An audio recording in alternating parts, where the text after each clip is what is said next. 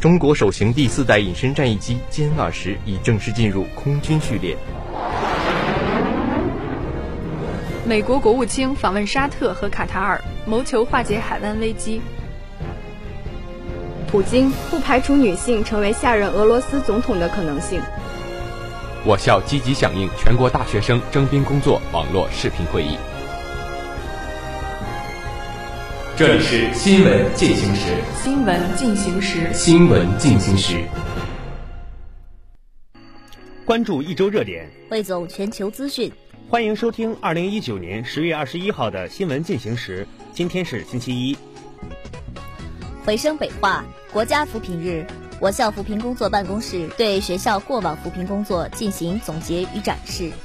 十月十七日是第六个国家扶贫日，也正值学校开展“不忘初心、牢记使命”的主题教育之际。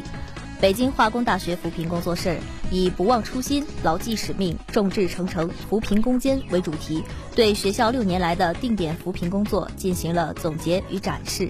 总结中提到，六年来，我校扛起政治责任，高位推进扶贫，对标中央要求，精准谋划扶贫，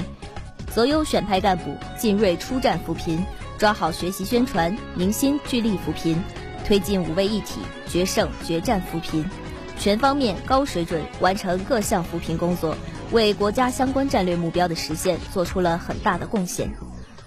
我校始终对扶贫工作保持绝对的认真以及高度的热忱。自接受定点扶贫工作任务起，学校第一时间成立了由校党委书记、校长担任双组长的定点扶贫工作领导小组，并定期召开党委常委会专题研究部署定点扶贫工作。扎实筑牢三级责任工作制度，持续深化校旗高位对接制，把定点扶贫工作作为一项重大政治任务，写入学校“十三五”发展规划和第十一届党代会工作报告。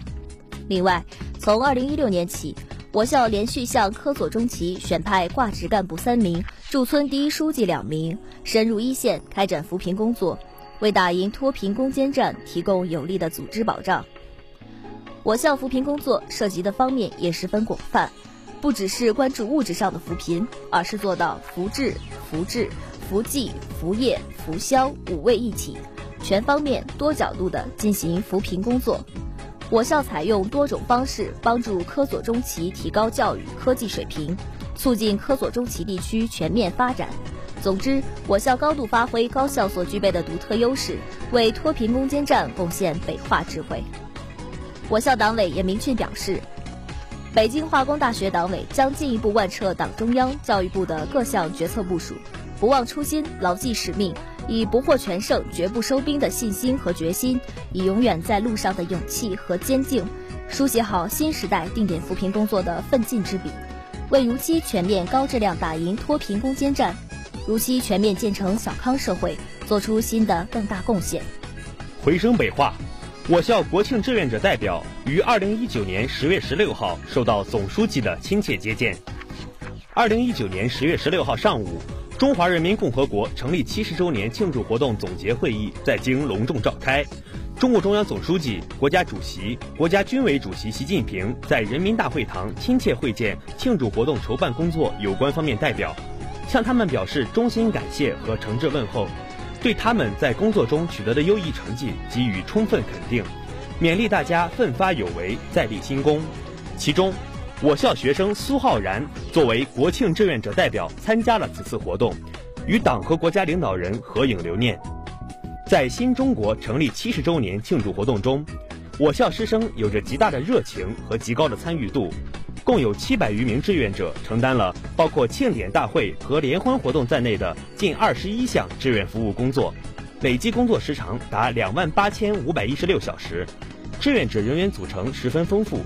包括大量一线的思想政治辅导员、思政课教师以及在校研究生和本科生。